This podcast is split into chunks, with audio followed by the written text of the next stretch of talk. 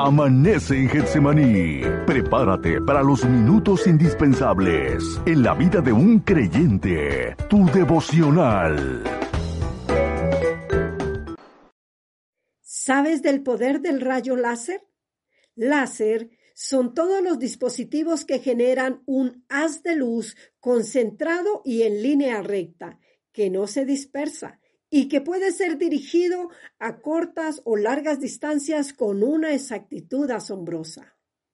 En 1915, Albert Einstein estableció los fundamentos para el desarrollo de los láseres y en 1980 un grupo de físicos de la Universidad de Hall generan la primera emisión láser en el rango de rayos X.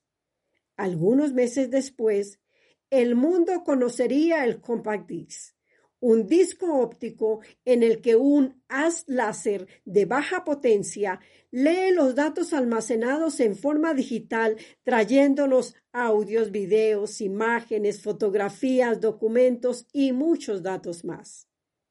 En 1994, el Reino Unido utiliza por primera vez la tecnología láser para detectar conductores con exceso de velocidad. Posteriormente se usaría en todo el mundo.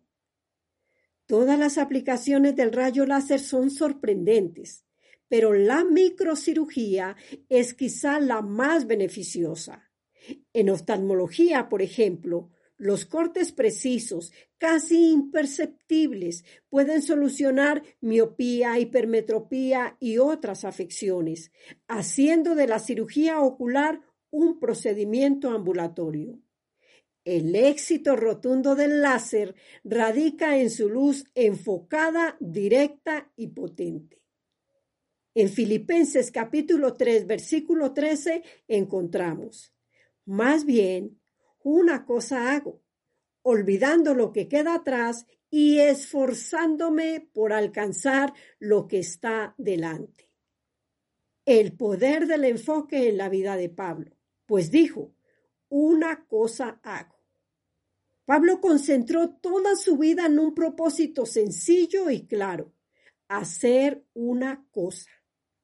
Así logró propagar el cristianismo por todo el imperio romano para concentrarse en una sola cosa, Pablo olvidó todo lo que hizo en el pasado y se enfocó únicamente en lo que debía hacer.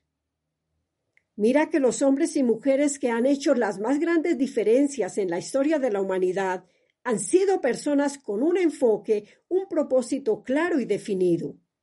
Nadie tiene éxito en todo, sino que para lograrlo debe especializarse en una sola cosa por lo menos por el tiempo que sea necesario para lograrlo y luego avanzar a la siguiente. Si pasas demasiado tiempo sacando brillo a trofeos del ayer, seguramente no ganarás otro hoy ni mañana.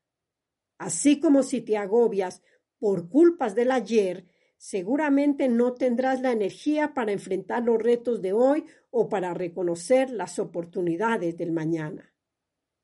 Recuerda que la influencia más fuerte en tu vida es tu pasado.